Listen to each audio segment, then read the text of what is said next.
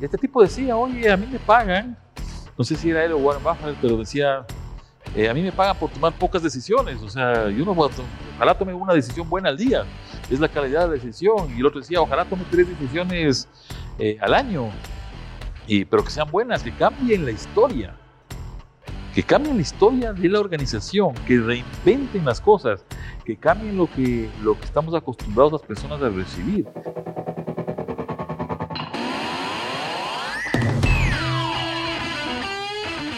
Buenos días, buenas tardes, buenas noches. Bienvenidos una vez más al podcast de Estrategia al Ring.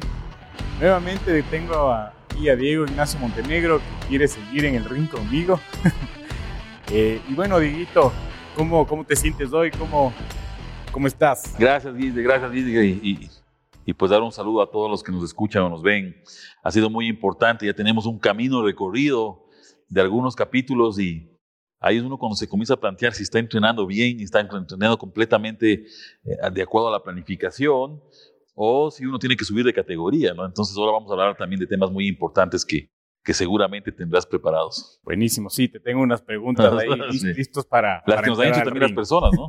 Así es, muchos nos han escrito, gracias por sus comentarios y, y, justamente eso es lo que, lo que queremos topar hoy, hacer esas preguntas difíciles, empezar a hacer guías, ¿no es cierto?, para, para caminar por este camino estratégico. Entonces, un poco eh, lo que vimos en el episodio anterior fueron elecciones, ¿no es cierto? Elecciones hacia adentro.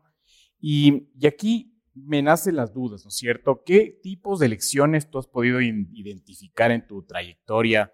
Porque tienes una experiencia increíble manejando marcas muy grandes, ¿cierto? Entonces, ¿cuáles han sido estas, estas elecciones difíciles, ¿no es cierto? Y no sé si nos puedes dar un marco en donde se, se empiezan, digamos, agrupar estas elecciones, ¿no es cierto?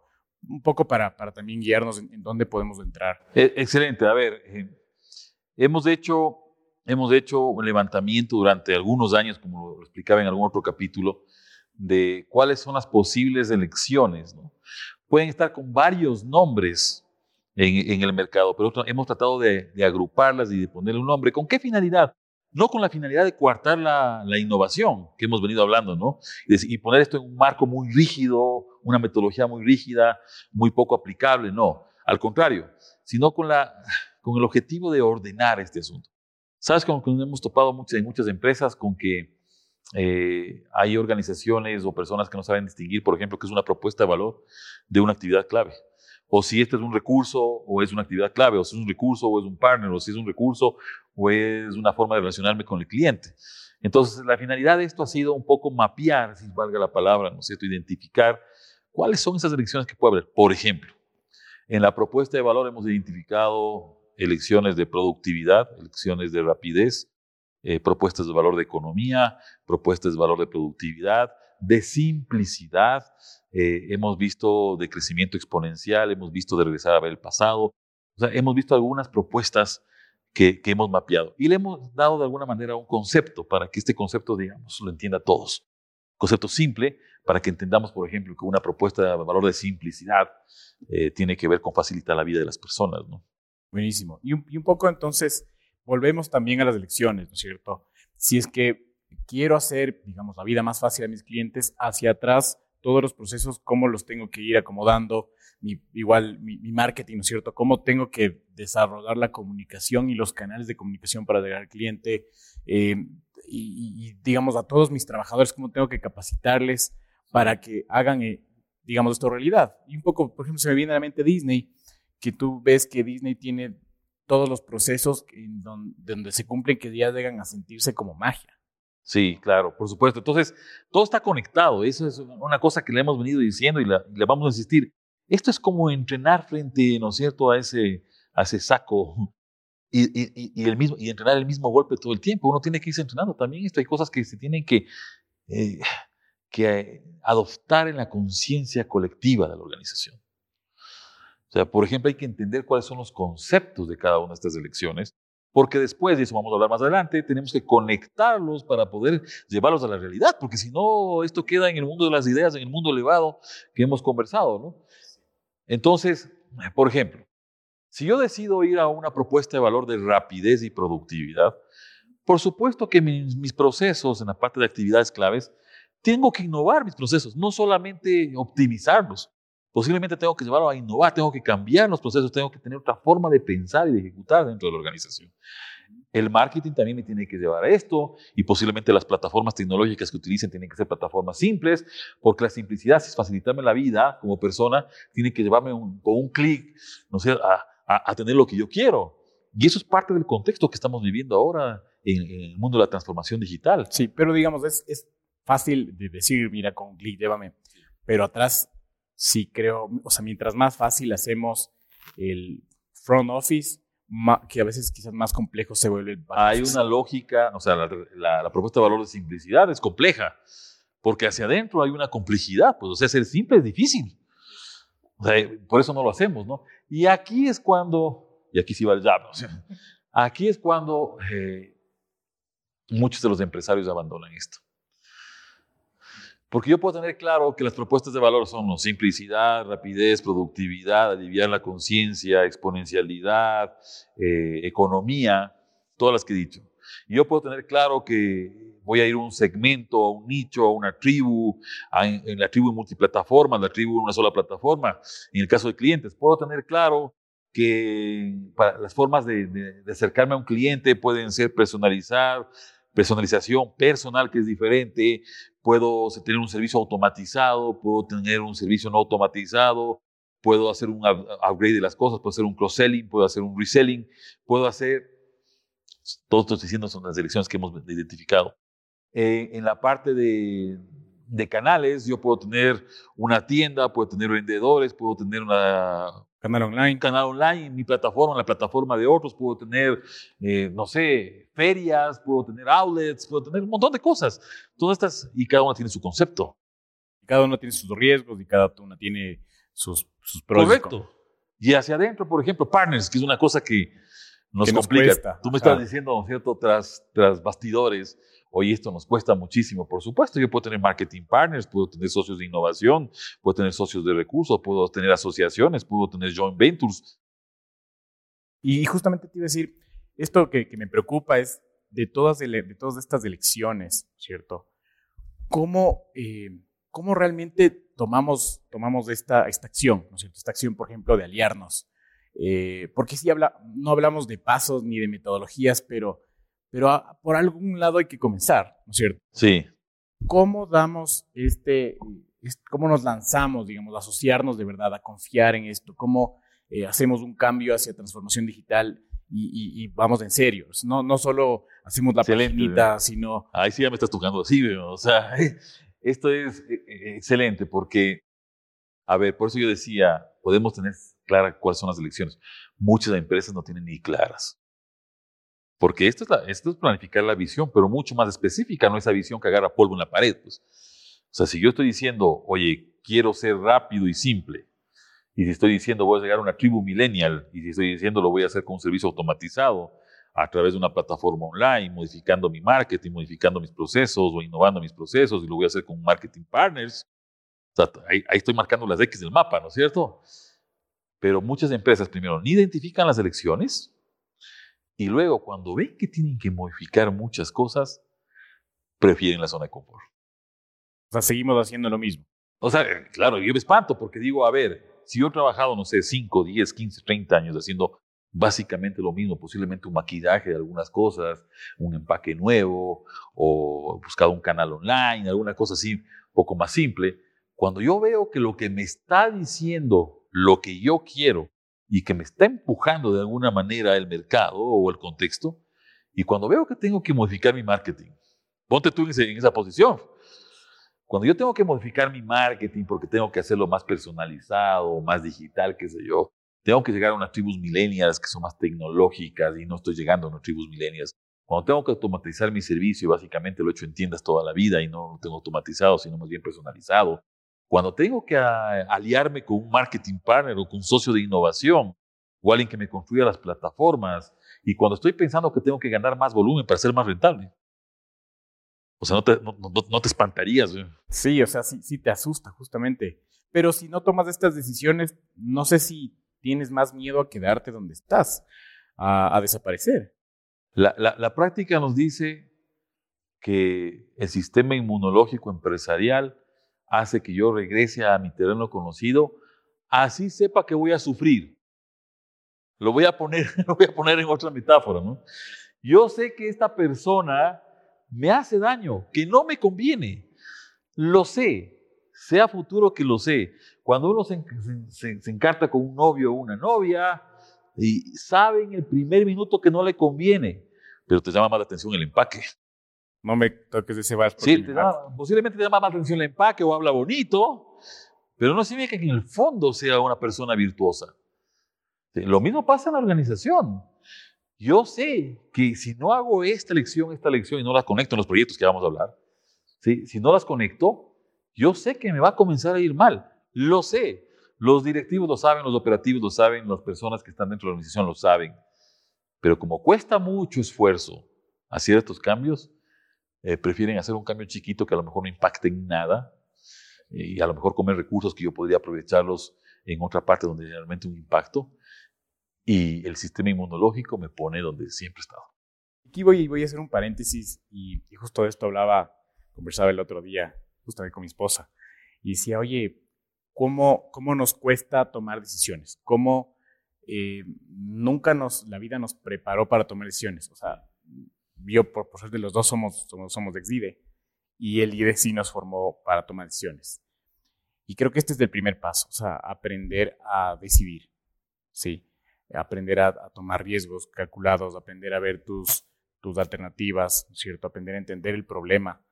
Em, y, eso quizás a veces se nos, se nos pasa en las empresas, ¿no es cierto? Estamos tan metidos en el día a día que nos enfocamos en el problema y, tratamos de apagar ese incendio viendo eso. No vemos más allá. Em, y ahorita que, que, tú mencionas justamente em, esto, esto de, ir trazando, ¿no es cierto?, el, camino. Si tú no sabes decidir, si no empezamos por ahí, creo que es muy difícil trazar estos puntos en el mapa. Y, la segunda fase creo que es unirlos, ¿no es cierto? ¿Cómo los vas a unir? Y, la tercera parte de, esto, que, o sea, después, digamos... Unir y ejecutar, pues, o sea, llevarlo a la práctica. Entonces, ejecutar ya vendría a ser, eh, ¿cómo, ¿cómo los llevas a cabo? O sea, ¿cómo, cómo se lleva a cabo estos proyectos? Bien bien, yo creo que ahí nos estamos metiendo en esto, pero creo que tu, tu, tu explicación sobre el tema de las decisiones es buenísima. Esto es como hablar ya con el entrenador, ¿no es cierto? Ya cuando has terminado de entrenar, digamos que es la charla a la conciencia, ¿no? Sí. A ver, eh, el tema de toma de decisiones, después de lo que yo hablé del asunto de que sabemos que esto nos hace daño, pero que no tomamos el camino porque a lo mejor es, es, eh, es requiere mucho esfuerzo, es la realidad de, las cosas, ¿sí? Yo creo que a los directivos, eh, y no solamente a los directivos, a las personas que toman decisiones más grandes o más pequeñas en las organizaciones, eh, nos tienen que enseñar a hacer esto.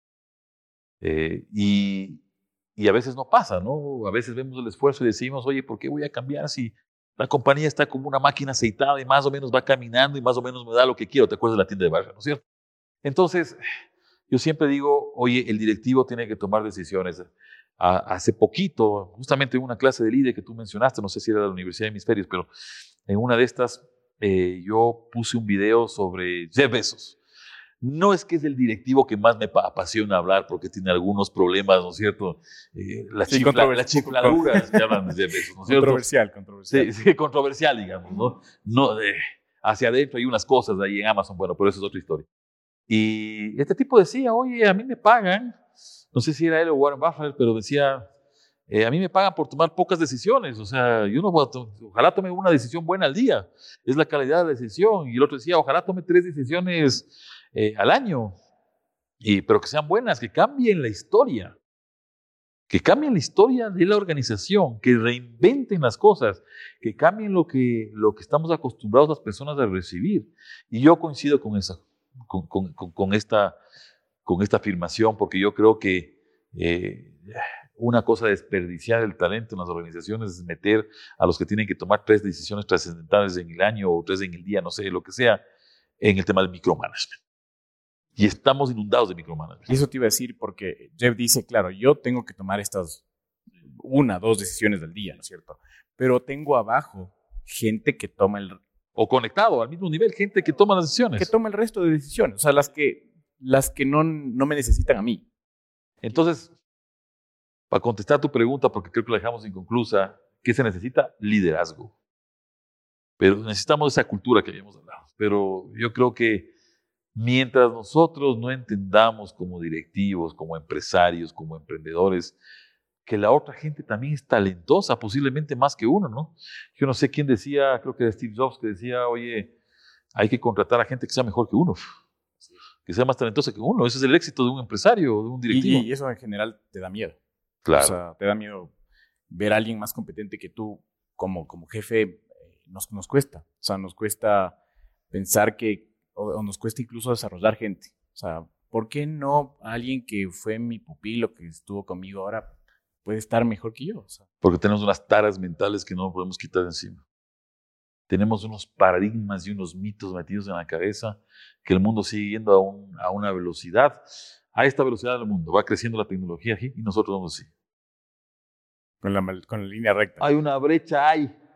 ¿No es cierto? Que solamente la podemos hacer si somos capaces, la podemos disminuir si somos capaces de entender esto en las organizaciones y con formación y con capacitación, sobre todo formación personal, eh, formación de líder, que no significa que estás encima de la pirámide empresarial y que eres el titán, ¿no es cierto?, que controla todo. No, es una visión distinta, es una visión de, oye, ¿cómo tengo que, que empoderar, no sé si es la palabra, empoderar a la gente?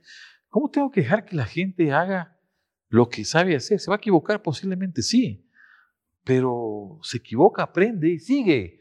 Se equivoca, aprende y sigue. Tampoco hay que equivocarse todo el tiempo, porque si no, no yo siempre digo eso en, cuando hablo, que oye, tampoco es que el tipo de vas a de 855 equivocaciones.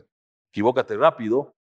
Y equivócate barato. Barato, como ya lo habíamos dicho. Pero eh, deja que la gente demuestre sus talentos. Nosotros queremos meterle en el ring de 3x3 a la gente y que no se mueva de ahí porque eso es el, territorio conocido de los directivos o de los jefes. Claro, y, justo esto que tú dices, eh, ¿cómo, si no, si, no soltamos el micromanagement, más difícil es aún dejar que la gente se equivoque. O sea, te suelto la decisión y además te, voy a permitir que te equivoques. Porque ese, es un poco el pensamiento de ahora, ¿no es cierto? Y, no debe ser así, más bien debería ser, tómate, hazte cargo de esto eh, y y desarrollalo. Y desarrollalo y, trata de, tener, o sea, de no equivocarte en grande, sino de equivocarte barato, ir aprendiendo y, con eso vas creciendo, ¿no? Hazte cargo de una de las conexiones de las elecciones que hemos hablado. Por ejemplo, no necesito ser un jefezazo, un gerentazo para ser líder de una conexión, de un loop. Por ejemplo, si yo conecto la propuesta de valor de simplicidad y digo que voy a llegar a unas tribus milenias que les mueve la tecnología y les mueve, por supuesto, a ahorrar tiempo para hacer otras cosas. Y voy a conectar con un servicio automatizado, pero también un servicio personalizado. También voy a tratar de generar una comunidad. Y lo voy a hacer con un canal, canal online, una plataforma mía o una plataforma de otros, pero también voy a tener una tienda, ¿sí? Para que vayan los que quieren ver las cosas. Digamos que esa es una conexión, ¿te parece? Súper bien. Esta es una conexión. Yo espero que esta conexión haya unos ingresos, ¿no es cierto? Espero que haya una rentabilidad, pero es una conexión. Puede haber muchas en las elecciones que hemos dicho, porque yo te, conté algunas elecciones, pero podemos tener 250, 300 elecciones, que si yo conecto por diferentes caminos, son millones de caminos.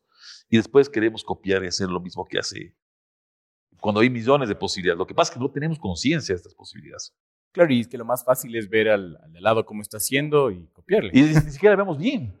Porque hacia adentro puede tener un cómo que no entendemos.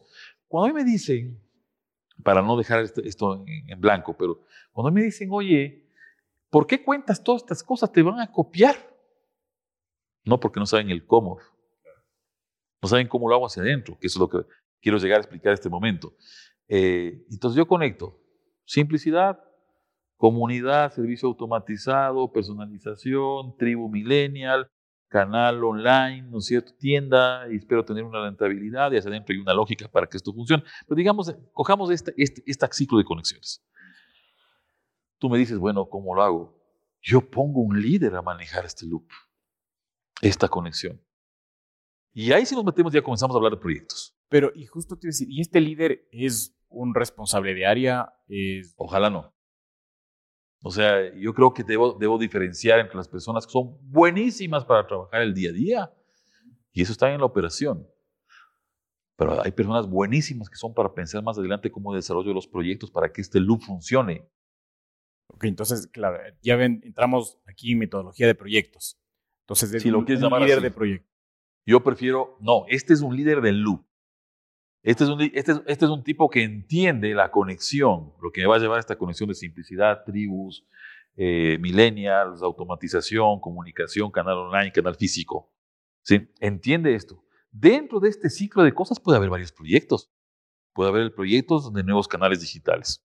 Puede haber el proyecto de servicio, eh, customer experience. Puede haber el proyecto eh, que está conectado con otros proyectos que, o sea, esto, este- este- esta conexión está única porque yo después tengo que conectar hacia adentro, ¿no es cierto? Es decir, oye, necesito más marketing, necesito innovación de proyectos, o necesito unos partners que me ayuden a hacer esto. Pero digamos, hoy, hoy las, la estructura de las empresas es En silos, silos y es vertical. departamentos en área. Así es. Entonces tú lo que propones es que sea transversal, ¿no es cierto? Que sea multidisciplinario. Lo que yo propongo, y no solamente yo, sino algunos pensadores en este tema, lo que yo propongo es que la estructura, esa de peldaños, de palo del oro, les llamo yo, no sé si habíamos hablado de esto en algún otro capítulo, ¿no es cierto? Donde tiene el titán arriba, a los dioses, después a los semidioses, y después comienzas a bajar y acá eres el último esclavo, ¿no? El último en la cadena alimenticia. Ojalá esa estructura sea más plana y sin tantos hilos, ¿no? Ojalá, aunque sea haya una línea de procesos que ayude a- a un poco a que no sea tan friccionante. Pero esa estructura resuelve el día a día. Yo tengo que abrir la tienda, yo tengo que pedirle permiso a alguien para irme de vacaciones, yo tengo que facturar, yo tengo que fabricar, yo tengo que... o sea, esa estructura permite solucionar el día a día, que es parte también de la ejecución de la estrategia, ¿sí? Pero lo que yo te digo es, de aquí salen unos personajes de esta estructura que vienen acá a manejar estos loops, a la, a la conexión que me va a permitir crecer en el futuro. Estas son elecciones a futuro, no nos olvidemos de eso. Para el público que nos ve, no nos olvidemos que estamos eli- eligiendo el presente al futuro, no el pasado. Entonces yo saco a alguien de aquí que digo, oye, este tipo tiene muchísimas competencias. ¿Sí? A lo mejor es el gerente del área, puede ser, o a lo mejor no. Yo he tenido casos en donde las dos cosas han pasado. Saco a este personaje de aquí y saco uno de por acá, otro de por acá, de diferentes niveles, de diferentes áreas, ¿sí? Y formo un equipo. Llámale como quieras. Yo prefiero llamarle equipo del loop. Sí, pues puede ser un equipo de proyectos, puede ser equipo, ¿no es cierto?, célula de trabajo, equipo de trabajo, como le quieran llamar, da lo mismo. La etiqueta no es lo importante. Pero este, este equipo multidisciplinar, este, jerárquico, hombres y mujeres, diferentes generaciones, etcétera, ¿sí? que pueden incluso tener miembros de afuera, algún miembro de la academia, algún miembro de una empresa aliada, algún experto, funciona. O sea, incluso y tiene puede líder. tener eh, gente externa. Claro. Es que esos son otros problemas que tenemos en nuestras Sí, organizaciones. nos, ¿no? nos da miedo. Somos endogámicos. eh. O sea, solamente miramos hacia adentro y miramos hacia la competencia. Con un, el ojo, el rabillo de este ojo, estamos viendo la competencia a ver qué está haciendo y solamente miramos nuestras prácticas hacia adentro. Alguien que venga a patear el tablero es importante. Por eso es a lo mejor una persona de acá, del medio, no de acá, sino del medio, que salga y le das esa oportunidad. Esto no va a pasar. Empresarios y emprendedores y para todos los que nos ven, no va a pasar si nosotros no modificamos nuestro chip cultural si no dejamos que la gente haga, si no formamos a la gente, si no dejamos que la gente actúe con los valores que hemos inspirado, si no ponemos en el centro a las personas. Esto no va a pasar. Y ese, loop liderado por este personaje puede tener varios proyectos que pueden ser liderados por otros. Dentro del mismo loop puede haber, no sé, seis personas en el loop. Este proyecto se encarga y esa persona forma otros equipitos dentro de esto. Y todas estas conexiones se conectan unos a otros. Entonces acá tienes como unas células que están funcionando conectadas para diseñar el futuro. Y acá tienes la operación. Esto también se conecta con lo otro, porque tampoco puedes. Y cuando terminan de hacer trabajo, regresan acá. Excelente, excelente. Me parece súper bien. Eh, justo toda esta estructura, ¿no es cierto? Que nace desde las elecciones, que terminan en, o sea, en proyectos, ¿cierto? Que vemos cómo se vinculan estas elecciones, de justamente delegar a las personas, de eh, aprender a tomar decisiones, de arriesgarse también, de tomar riesgos controlados, de equivocarse rápido y equivocarse barato. Y, y, y bueno, aquí ven, vienen entonces muchas más preguntas, pero nos vamos ya- a ir. Ya he aprendido en estos 10 capítulos o más, ¿no es cierto?, a conocerte cuando vas a lanzar, vas a lanzar, pero uno, pues así bien de lado. ¿eh? Uno te agarro ahí medio descuidado. y, y aquí yo, te digo, em, ¿cómo, entramos, o sea, cómo empezamos a, confiar justamente en, los proyectos, ¿no es cierto? Eh, ¿Cómo damos ese paso a confiar en gente de afuera? Eh, ¿Cómo damos esta oportunidad incluso a gente de la empresa que, jerárquicamente tiene una posición más abajo que lidere, lidere proyectos eh, que nos cuesta tanto, ¿no? Y, con esa pregunta te dejo para... O sea, hay dos cosas que odiar en este mundo. Después de ciertos géneros musicales, no lo voy a nombrar, ¿no es cierto? Después de ciertas matrices que no las voy a nombrar y de ciertas técnicas del pasado, ¿no es cierto? No voy a nombrar el género musical, pero ya me comprenderán, ¿no sé, y ya la gente que me conoce sabe, porque ya un par de resentidos en un capítulo, ¿no es cierto? ¿Por qué me meto? Pues me meto porque meto, ¿sí? pero no voy a nombrarlo acá. Pero hay dos cosas que hay que cuidar muy fuertemente dentro de una organización. Uno es la burocracia. ¿Sí? una cosa es la burocracia y otra cosa es este, este discriminación selectiva producto de la jerarquía. O sea, si tú estás en una jerarquía en el último nivel, ¿no es cierto?, de la cadena alimenticia, siempre te consideran como una persona que no sabes, que no conoces, que no has aprendido, que estás en entrenamiento. Puede ser. Pero hay personas que son muy valiosas que no logramos descubrirlas dentro de la organización porque están en un puesto, ¿no es cierto?, en el nivel número 7 y son extremadamente eh, talentosas y no las pasamos a uno de estos loops, a uno de estos proyectos, porque no, no las descubrimos. Y te voy a preguntar, ¿quién, quién, quién los ve? Porque, discúlpenme, recursos humanos, pero recursos humanos no lo ve. No, porque nosotros hemos destinado a recursos humanos, hasta la palabra es maldita, ¿no? Recursos. Talento humano. Sí, sí, sí. A, que haga esos procesos de selección de acuerdo a un perfil que nos dice algún jerarca dentro de la organización, ¿no es cierto? Un perfil, le hemos destinado para que una inducción más o menos por ahí, para que... Está bien, están sus procesos son bien, pero la función ahora de talento humano o de loop de personas de los proyectos que destinemos para poner realmente en las personas de centro es descubrir estos talentos. ¿Cuándo se descubren? Cuando comienzas a hacer este, este paso de acá a acá, porque comienzas a pasar gente y comienzas a probar entre gente. Yo sé que es a lo mejor lento, costoso al principio, pero comienzas a descubrir estas personas porque le das tiempo y atención para que te demuestren alguna cosa. Si no está en el último sitio de la cadena alimenticia, es un gran facturador y como es un gran facturador no le queremos sacar de ahí y a lo mejor me puede servir muchísimo en el proyecto de nuevos canales digitales, qué sé yo. Y no le descubrimos. Por eso la burocracia es maldita, la jerarquía es maldita. yo creo que la jerarquía es la cosa más discriminadora dentro. Y hay gente que le gusta. Hay organizaciones que les gusta, ¿no? Que diga, ¿no es cierto? Gerente de desplazamientos verticales cuando es el ascensorista, pues, o sea, eh, eh, y, le, encanta a la gente poner todos los títulos y todas las cosas, ¿no es cierto? Entonces yo creo que el mundo ya no funciona así, yo creo que el mundo funciona conectado, plano, plano en el sentido de la, conexión o en tercera dimensión, esta holocracia que habíamos hablado, y que funciona con roles de personas, y que estos roles permiten descubrir personas y talentos. Por eso las compañías son muertas o rápidas, porque esto me permite agilitar, me permite generar ritmo, esto de acá es lento, porque si a alguien se le ocurre una idea de aquí abajo, el momento que quiere hacer un proyecto tiene que trasladar, trasladarla acá, y este acá, y este acá, y este acá. Pasan años, ¿sí? Y el otro día alguien me discutía y me, peleaba y está bien, ¿no? Estamos en la estrategia del ring, pues, para, poder pelearnos acá. Y entonces no tengan miedo a preguntarnos estas cosas, o sea, y alguien me decía, oye, pero siempre hemos funcionado con las estrategias en las áreas funcionales. Tenemos estrategias de marketing, estrategias de venta, estrategias de fabricación, estrategias financieras. Y hemos funcionado bien así. Yo no digo que no funcione. La pregunta es si es la velocidad que necesitas para desarrollar esto. Esta estructura simplificada en loops, conectada unos con otros, ¿no es cierto? Trayendo gente de afuera, gente experta, me puede dar mucho más ritmo que una estructura departamental. ¿Cuándo funciona mejor esta estructura departamental o en silos? Cuando es un poco más aplanada y hay por lo menos una conexión de proyectos entre silo y silo.